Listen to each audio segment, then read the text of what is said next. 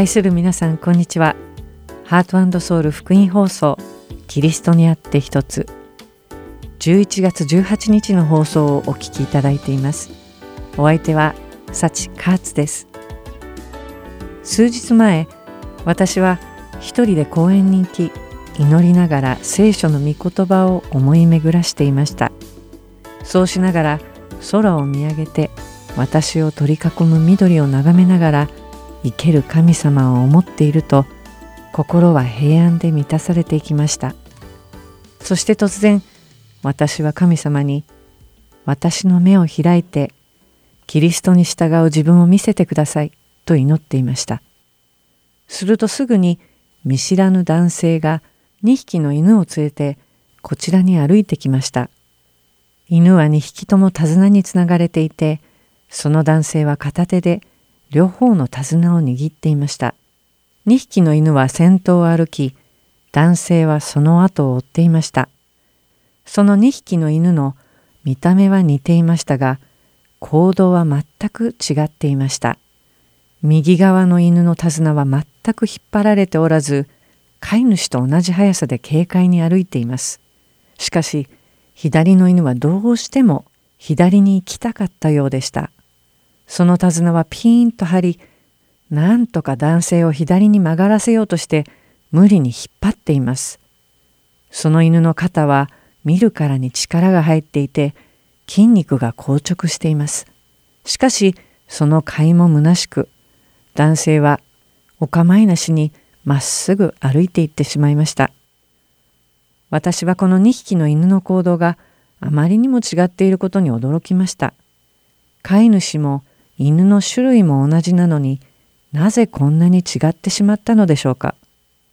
私は左の犬が疲れ果てている様子を見てそれが何とも滑稽で思わず笑ってしまいました。その犬がどんなに頑張っても主人は決して自分の行く方向を変えることはなかったからです。その時私はあることにはたと気づき体が凍りつきました。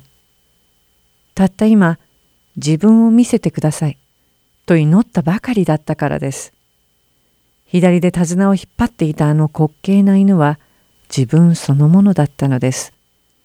神様は私の祈りに即座に応えてくださったのです。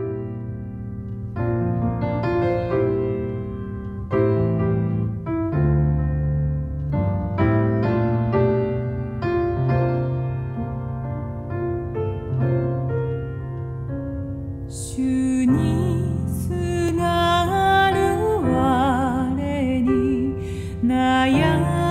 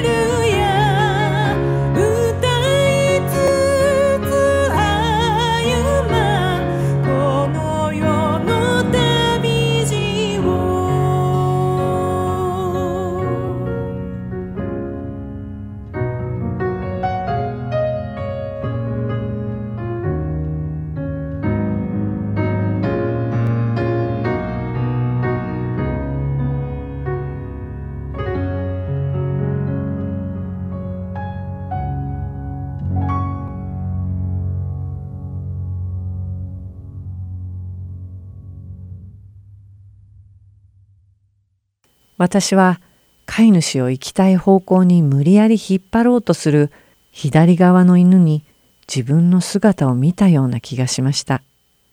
私がキリストに従う姿勢、すなわち喜んで従わずに好き勝手にイエス様を自分の行きたい方向に無理やり方向転換させようとしている様子です。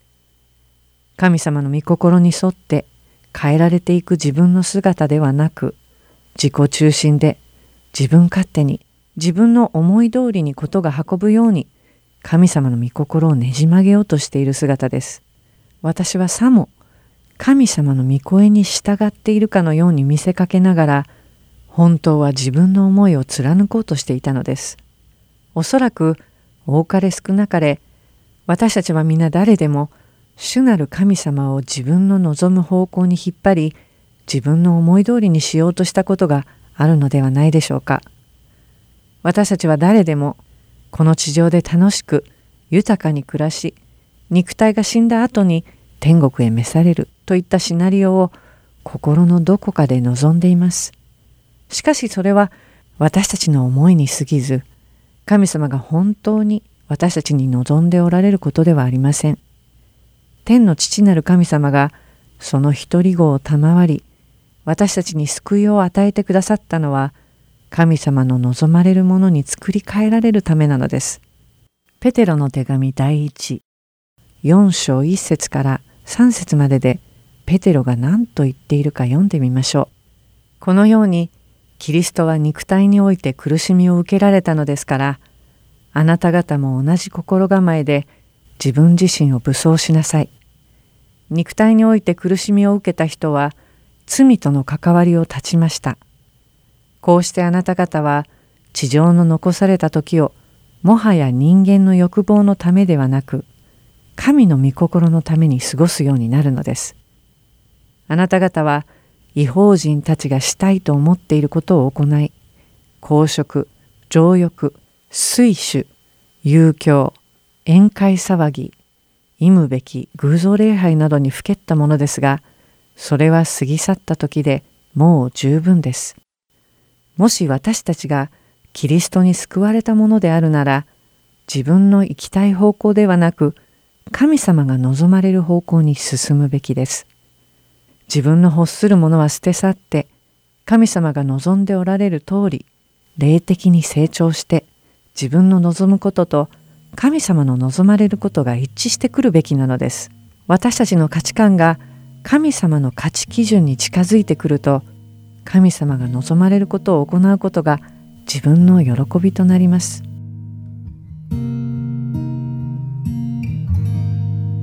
私の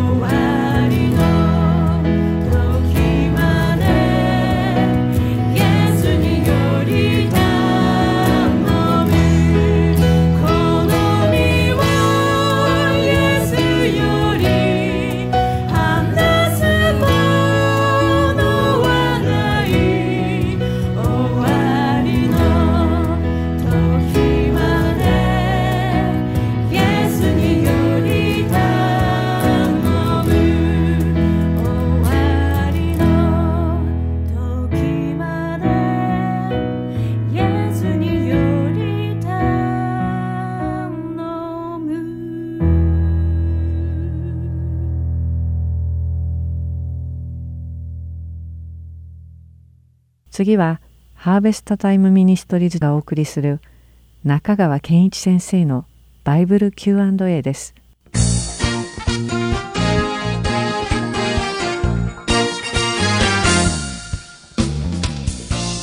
さあ今日の質問です。クリスマスはイエス・キリストの本当の誕生日ではないとどうして教えないのですか？はい。お答えする前にまず誤解を解いておきましょう。キリスト教ではクリスマスをイエス・キリストの誕生日と考えているわけではありませんクリスマスはキリスト降誕を記念する祭日ですねこのことをよく覚えてください。これを前提に、ではいつものように3つ申し上げます。1番目、クリスマスの起源は異教的な祭りにあります。紀元4世紀にローマ世界で始まった習慣ですけれども、多くの学者がこれはミトラ教の当時の祭りを利用したものだというふうに言っています。これが通説ですね。おそらくそうでありましょう。ですから、クリスマスの起源は異教的な祭りにあるということ。2番目、イエス・キリストの実際の誕生日はわかりません。ですから12月25日だと断言することはできないんです。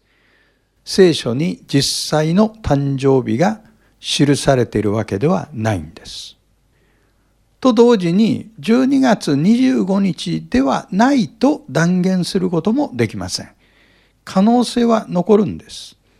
ほとんどの方が12月25日ではないという根拠として、この季節に羊飼いが野で羊の番をすることはないというふうに言いますが、そういうふうにおっしゃる方はおそらく聖地旅行に行ったことがない方じゃないかなと思うんですね。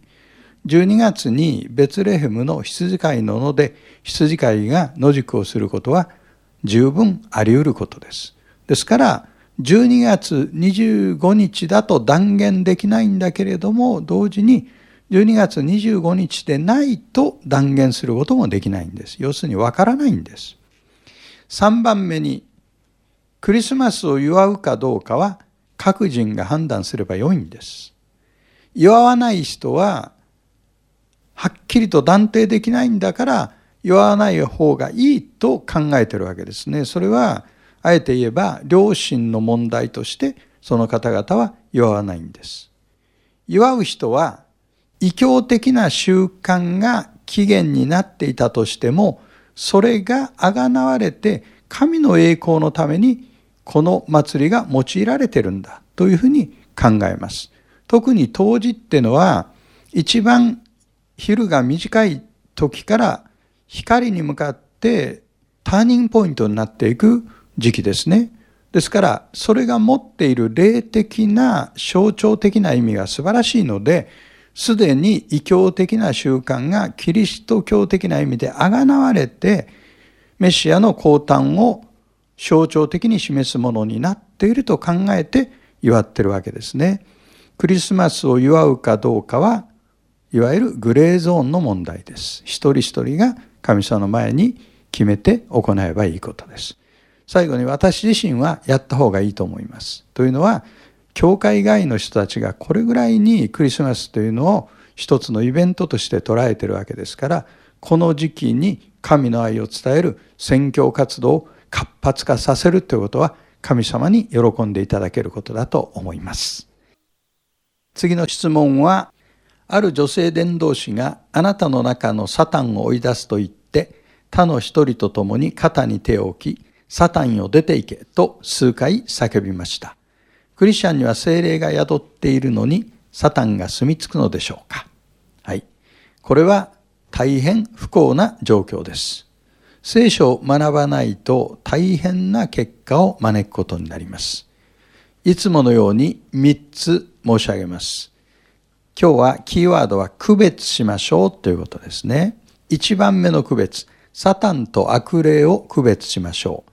サタンも悪霊も共に堕落した天使です。サタンは悪霊どもの頭です。そしてサタンは有限で同時に複数の場所にいることはできません。ですからもし本当にサタンがある個人のうちに宿っていたら、サタンはそれに忙しくて、それ以外のことはできません。いいですか？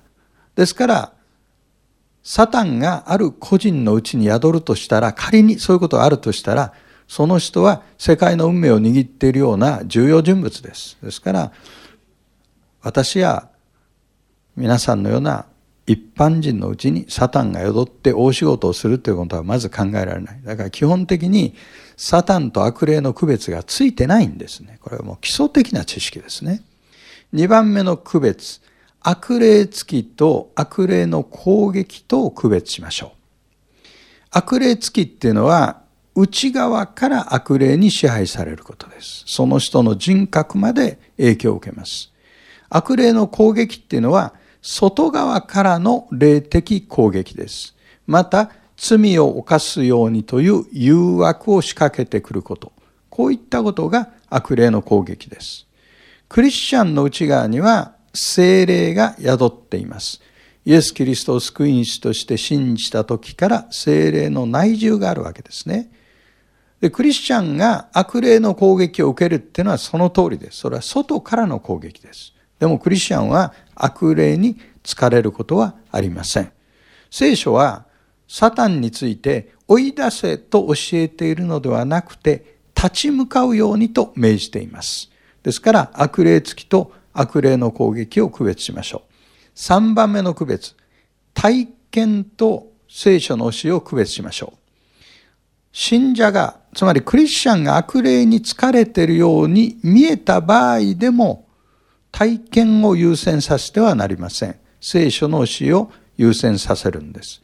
もしそういう人がいたとしたら、考えられる可能性が3つありますね。一つは、その人は本当に悪霊に疲れているとしたら、最初からクリスチャンではないんです。二つ目、悪霊が外から攻撃しているのがあまりにも激しいので悪霊に疲れているかのように見える場合もあるでしょう。3番目、その人の問題は悪霊の問題ではなくて精神的な問題であることが多いんです。その場合は精神科医と相談する必要があります。クリスチャンは悪霊の攻撃は受けるけれども悪霊に疲れることはない。これが聖書的教えです。次の質問は、旧約聖書では神様が敵や異教徒と戦い、女子供に至るまで一人残らず殺せという命令を出し、実際に人殺しが行われたわけですが、どうして愛の神がそんなことを命じるのですか？この質問は納得できる回答を見出すのが非常に困難なものです。なぜかというと、私たちは有限で、無限の神様の思いを100%知ることができないからです。ですから、有限だということを前提に考えるためのガイドラインを3つお話したいと思います。第1番目、聖書の神は愛の神であると同時に義の神です。正義の神です。で、注目すべきは、カナン征服戦争はイスラエルの民が仕掛けた戦争ではないということです。これは神がカナン人の罪を裁くためにイスラエルの民を用いた戦争です。アブラハムの時代から約400年間、神はカナン人の悔い改めを待っておられました。そしてカナン人の罪が満ちた時、神はイスラエルの民を用いて彼らを裁かれたんです。ですからこの命令を理解しようと思うとそれ以前の歴史的文脈を捉えて判断しなきゃいけないということです。神は愛の神であり同時に正義の神です。2番目、聖書の神は時間を超越した神です。私たちは将来何が起こるか完全に言い当てることはできません。しかし神は、もしカナン人をそのまま放置すれば、どういう結果になるかご存知です。事実、滅びを免れたカナン人たちが後にイスラエル人に悪影響を与えるようになったわけですね。ですから、神はより大きな悪を避けるために残酷とも思える命令を出すことがあるということ。これが2番目のポイントですね。神は時間を超越したお方である。そして3番目に聖書の神は子供たちを愛する神です。私たちは子供に至るまで殺されるというととってもかわいそうに思います。人間の思いとして当然ですね。しかし別の観点から見るとこういうことが言えるんじゃないでしょうか。子供の時に死んだ者は神の国に入れると私は聖書のいろんなところを総合してそのようになると信じております。ですからカナン人の子供がもしそのまま大人になれば彼らは偶像礼拝の民として永遠の滅びに至ることになるわけですね。永遠があるということ。永遠の視点から見ると子供の時に死ぬのは私たちが思うほど必ずしも悪いことではないという見方も成り立つわけです。聖書の神は子供たちを愛する神です。しかし最初に申し上げたように神の身思いをすべて理解することは不可能です。ただし神の身思いを理解できなくても神の判断はすべて正しいと信じることはできます。そしてやがていつか私たちの判断と神の判断が100%一致する時が来るわけです。私も天国に行ったらこの質問を神様にしてみたいなと思っておりますではまた次の Q&A でお目にかかりましょうありがとうございました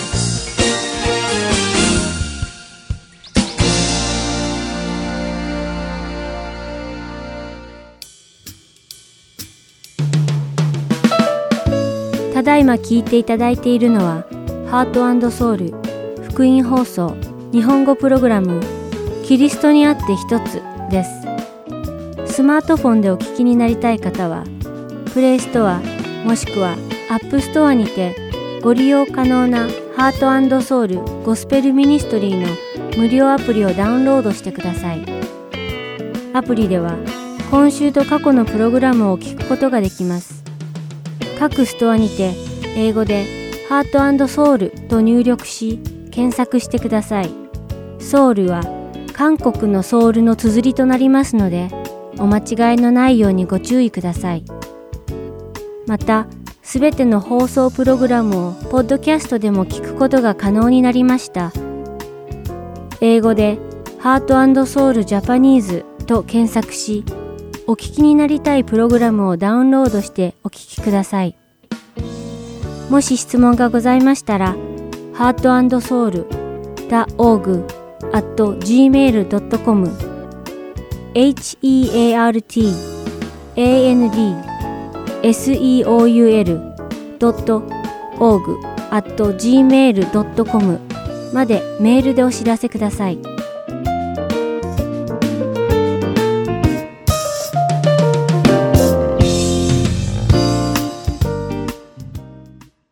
次は聖書を一緒に読みましょうをお聞きください。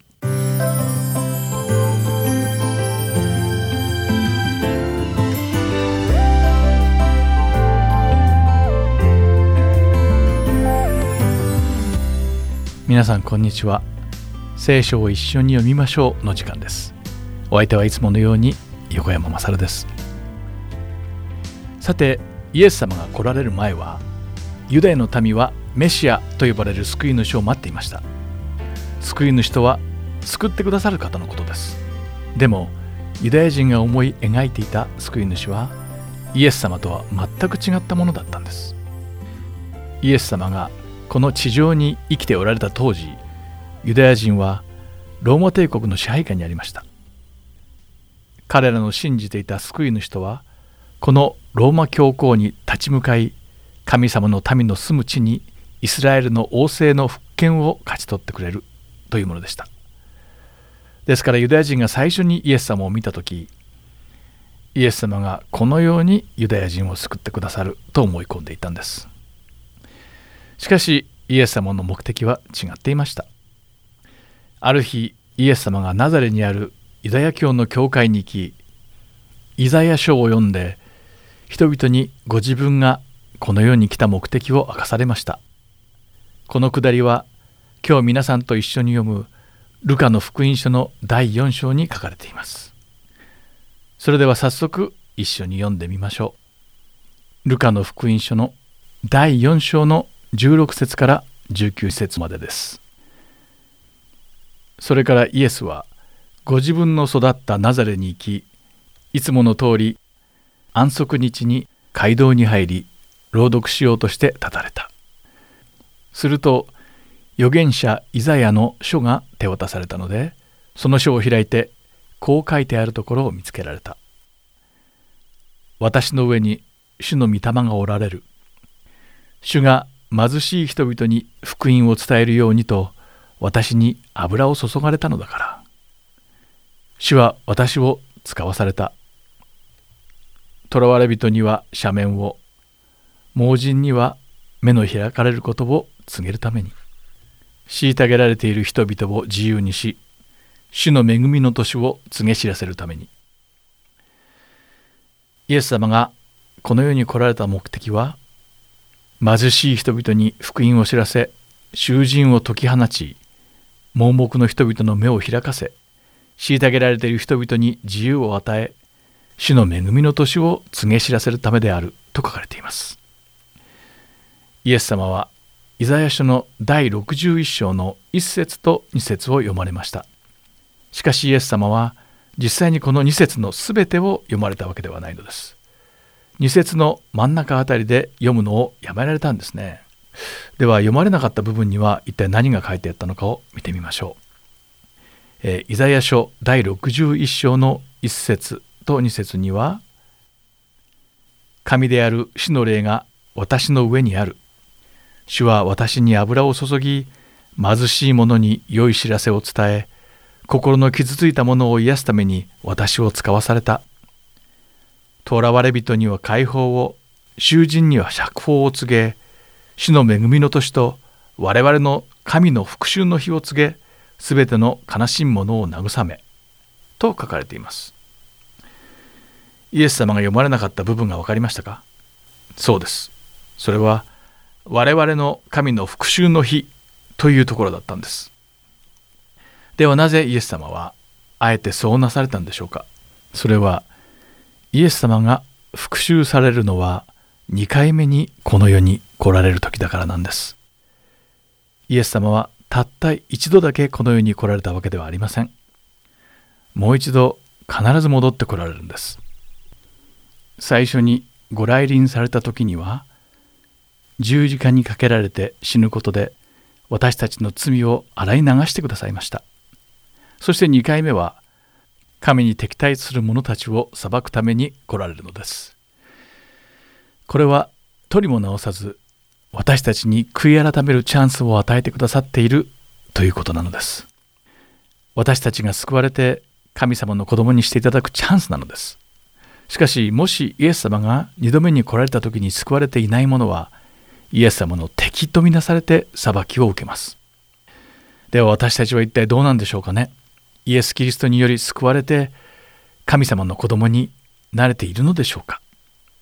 もしそうでなければぜひ今日神様にお祈りしましょう。イエス・キリストを通してイエス・キリストを通して神様の子供にしてくださいとお願いするのです。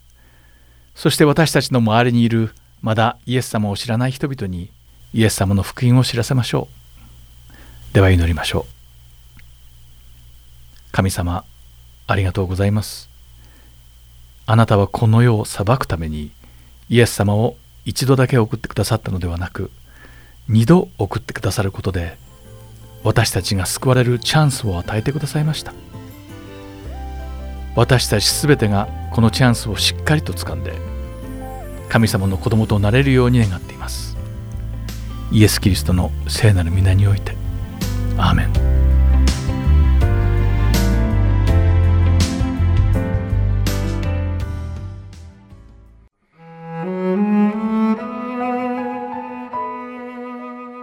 今週はルカの福音書第4章16節から44節をお読みいたします。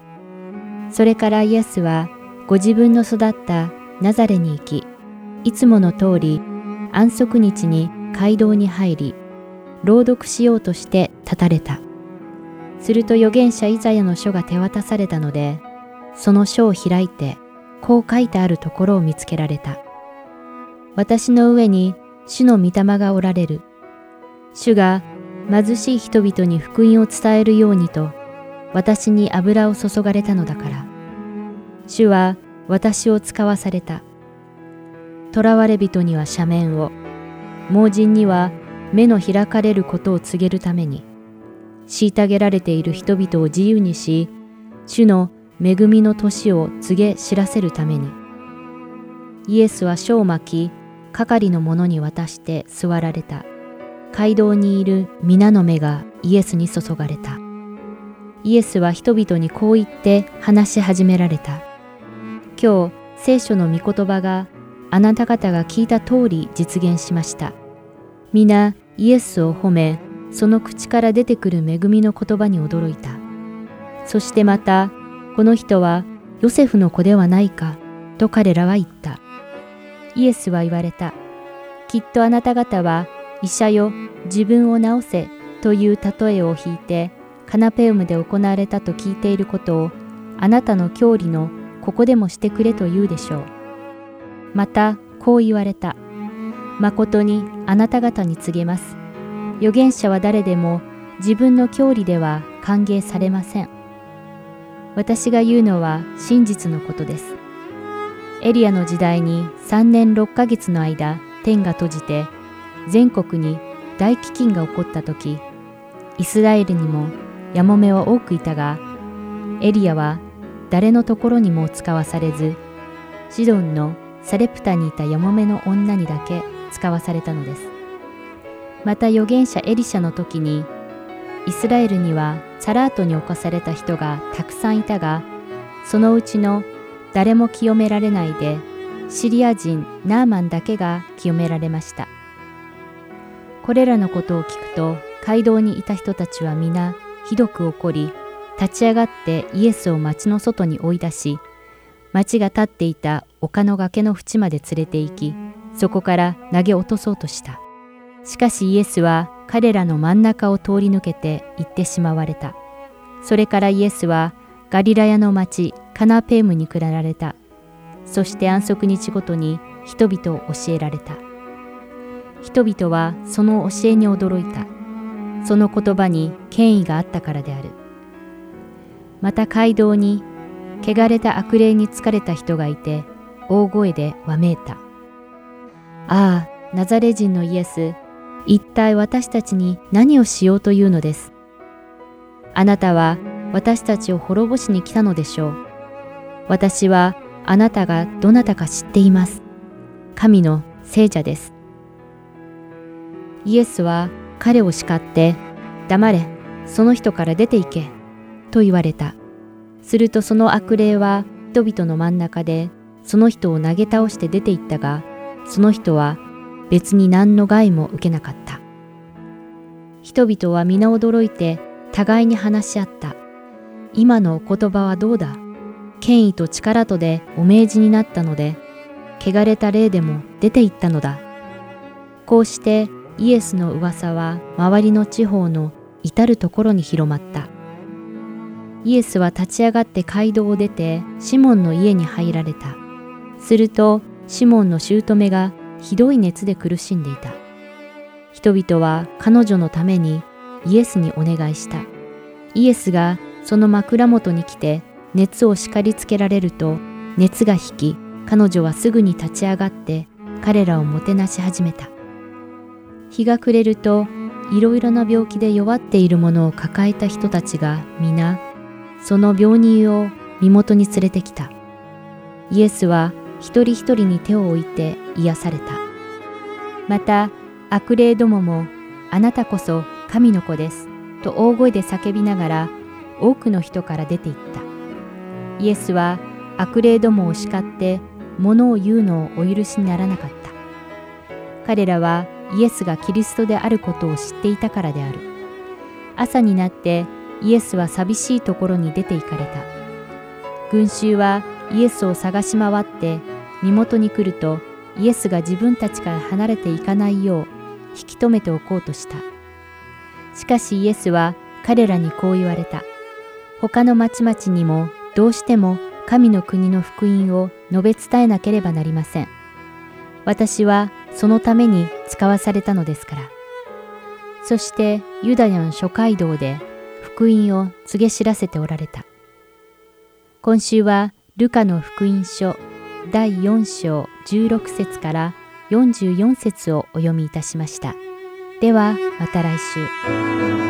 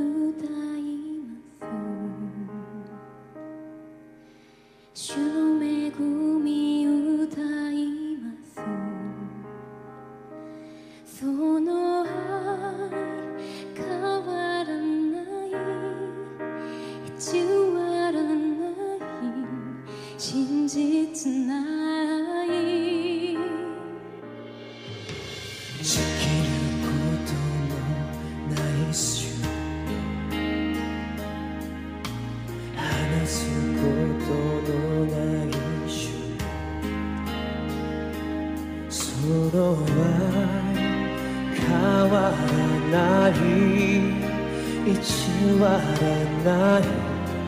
真実な愛。主の愛。その愛。十字架で死なれよみがえられた。イエス・キリスト。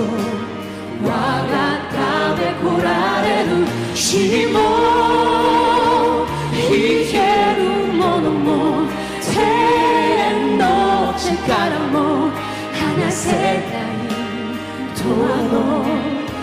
そ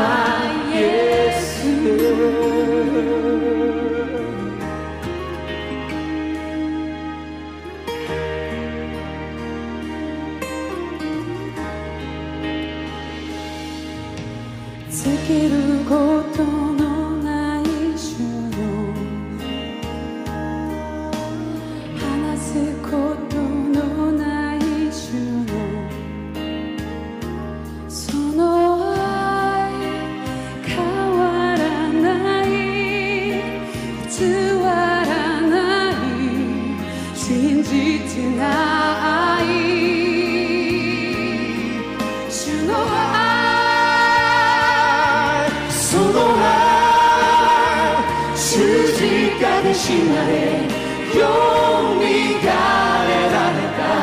イエス・キリスト我がた。めこられる死も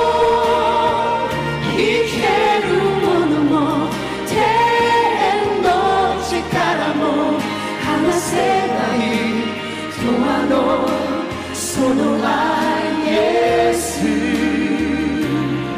その愛十字架で死なれよみがえられたイエス・キリスト我がため来られ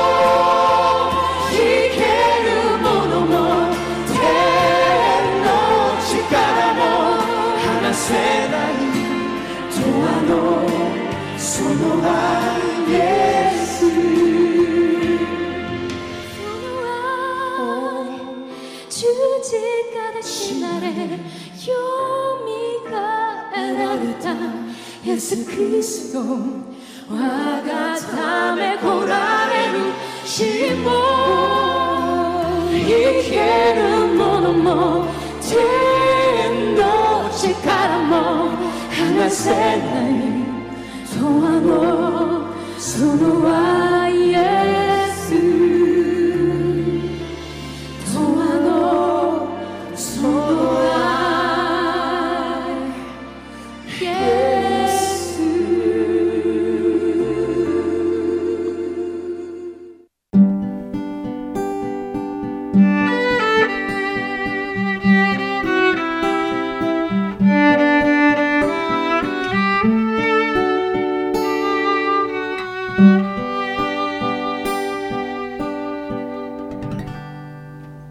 先ほどお話しした2匹の犬についてもう一度考えてみましょう。思い起こすと主人に従って歩いている犬は実に軽快に歩いているのに主人に逆らって自分の望む方向に行こうと必死にもがいている犬の様子は実に滑稽です。皮肉にもこの犬がどんなに必死に頑張ろうとも主人が望んでいなければその努力が報われることは決してないのです。この光景を見てイエス様がマタイの福音書25章でおっしゃったことを思い出しました。31節から33節です。人の子がその栄光を帯びてすべての見つかりたちを伴ってくるとき、人の子はその栄光の位につきます。そしてすべての国々の民がその見舞いに集められます。彼は羊飼いが羊とヤギとを分けるように彼らをより分け羊を自分の右に、ヤギを左に置きます。私たちの口で、神様は自分の主です。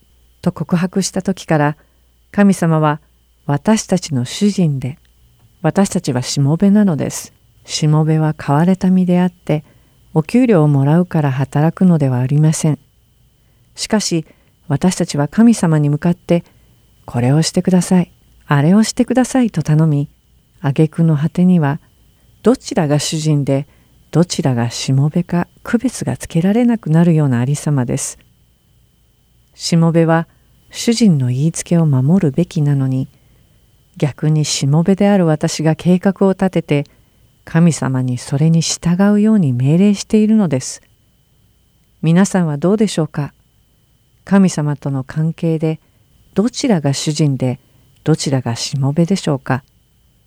誰が計画を立てる側で誰が命令を下しているのでしょうか？主人の手綱を無理に自分の行きたい方向に引っ張ってはいないか心の中を探ってみましょう。もしもそうしているならすぐにやめましょう。なぜなら神様は私たちに操られるような神様ではないからです神様のご計画はいつの時にも完全であり最善最高、なおかつ完璧です。私たちの思いつくような計画は神様のご計画とは比べ物にはなりません。神様に命令して自分に従わせるのではなく神様のご計画に私たちが従うのです。神様はご自分の一人子を私たちのために捧げてくださった方です。神様のご計画によって私たちを罪と永遠の死から解放し新しく生まれ変わらせ永遠の命を授け断絶されていた神様と私たちの関係をその一人子イエス様によって完全に回復してくださったのです。ですから神様のご計画は私たちの全信頼を置く価値のあるものなのです。私たちがこの一週間神様の御心に従って歩めますようお祈りして今日のキリストにあって一つ終わります神様の祝福が皆さんの上に豊かに望みますよう願っていますまた来週お会いしましょうお相手は幸カーツでした。